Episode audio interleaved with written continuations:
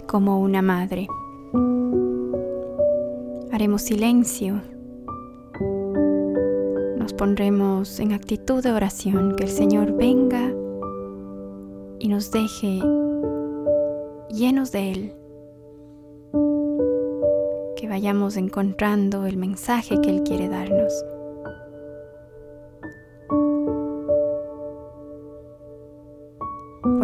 De la Santa Cruz de nuestros enemigos, líbranos Señor Dios nuestro. Invocaremos al Espíritu Santo. Ven Espíritu Santo, ilumina los corazones de tus fieles, enciende en ellos el fuego de tu amor. Envía Señor tu Espíritu y todo será cambiado. Se renovará la faz de la tierra. Amén. Saludemos a María, Dios te salve María, llena eres de gracia, el Señor es contigo. Bendita eres entre todas las mujeres, y bendito es el fruto de tu vientre Jesús. Santa María, Madre de Dios, ruega por nosotros pecadores, ahora y en la hora de nuestra muerte. Amén.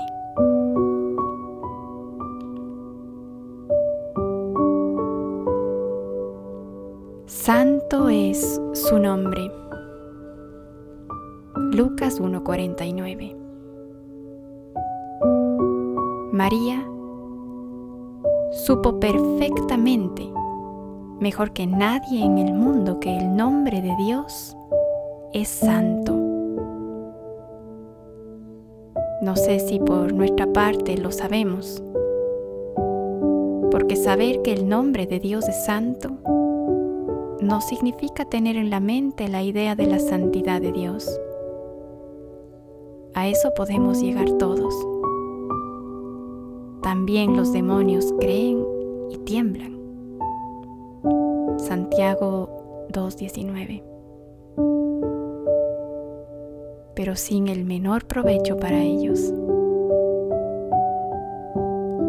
Saber que el nombre de Dios es santo significa una experiencia.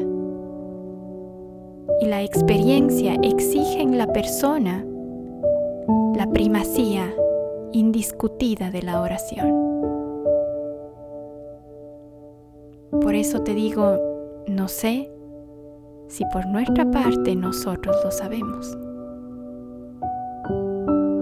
No hablo como escéptico, es que tú sabes que la oración no es la suma de las oraciones. Aunque germine en ellas, sabes que no es una fórmula o una postura del cuerpo, una emoción, una meditación. Si bien todo eso ayuda de modo necesario en este mundo. Tú sabes que la oración pertenece a la categoría del encuentro y del encuentro del amor concretamente aquel encuentro típico e inconfundible de amor en el que el otro es Dios. Yo soy para ti mi amado y mi amado es para mí. Cantar 6.3. Eso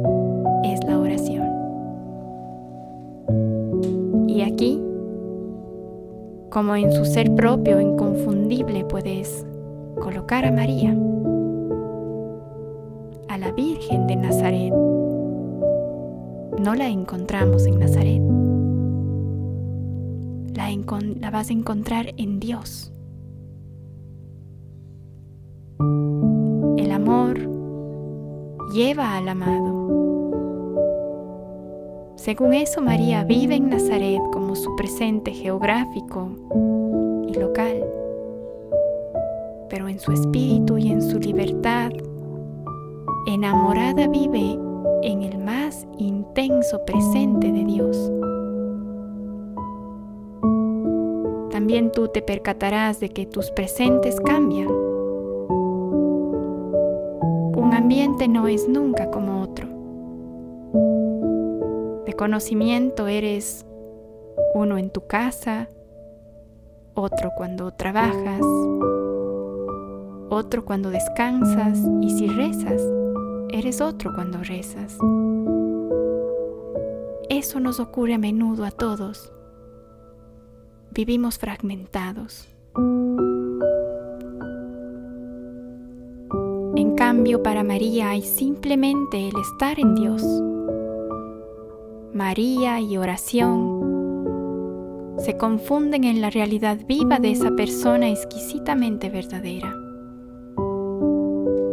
Ella puede decir muy bien, sacándolo de la profundidad de su adoración, que el nombre de Dios es santo. Ella conoce cosas que todos los hombres espirituales han intentado siempre expresar. Ella es también el jardín cerrado y la fuente sellada. Cantar 4.12. En que Dios se pasea, amante y amado. A duras penas podemos aproximarnos a tanta transparencia de ser, donde toda la oración se hace sereno palpitar del alma en la que Dios se ama a sí mismo, penetrándola con su aliento. No digo todo esto para obligarte a contemplar lo imposible. Es que en María, según sabes, nació toda la oración de la iglesia. Por eso debemos ir ahí y aprender. Pues bien, confesémoslo francamente que fácil es ser del todo vulgares en nuestro encuentro con Dios. Sí. Admitamos que Él es Dios, pero de hecho es muy frecuente que atribuyamos poco valor a esta verdad. Encuentro silencio, adoración deberían ser las categorías fundamentales de nuestra existencia. Si esa verdad tomase cuerpo en nuestras decisiones prácticas. Fíjate que no hablo solo para monjes. Digo categorías para indicar que todo el resto de la existencia debe estar dentro, con el cual el razonamiento vale para todos, sea cual sea la ocupación que tenga. No hay en el mundo gente que esté exenta de la oración. María te sumerge en esta claridad. Tampoco ella es monja, sino es ama de casa, madre, pariente, persona de su pueblo sin alinearse para nada de la vida. Está como una nada postrada dentro de Dios. Por eso sabe que su nombre es santo. ¿Cuántas cosas podemos preguntarnos para comenzar? Tu Dios está aquí ahora está arriba y quién sabe hasta cuándo. Porque si está aquí ahora, rezarás. De lo contrario, terminarás procediendo como si no estuviese.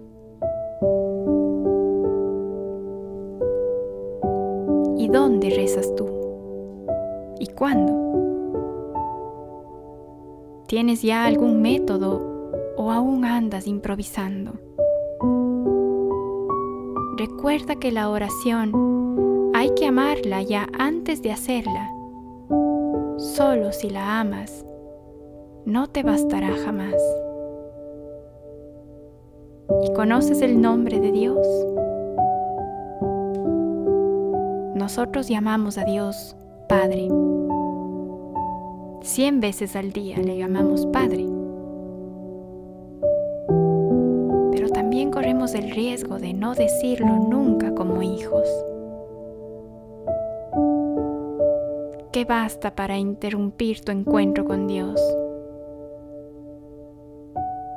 Antes de decir con los santos que cuando corres hasta hacer el bien, dejas a Dios por Dios. Sabes rezar como ellos.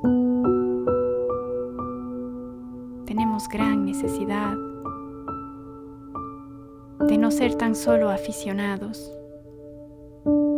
¿Qué me dices? O mejor dicho, ¿qué te dices a ti mismo? Por eso te propongo, recemos juntos. María, Madre amada, abismo del Dios presente, enséñanos contemplación. Sálvanos de la tiranía de, los, de las llamadas sin cuento y llévanos al silencio, al reflejo glorioso del amor. Fascínanos con tus virtudes para que nos sintamos verdaderamente tus hijos. Que con una sola actitud digamos a Jesús, hagas en nosotros carne el, el encargo que hiciste a tu amado Juan. A Juan le dijiste, he aquí tu madre. En Juan la humanidad entera y en María de la creación. Madre de Dios y Madre nuestra. Enséñanos que todo cuanto buscamos, peregrinos en este mundo, lo vamos a encontrar solamente en Dios.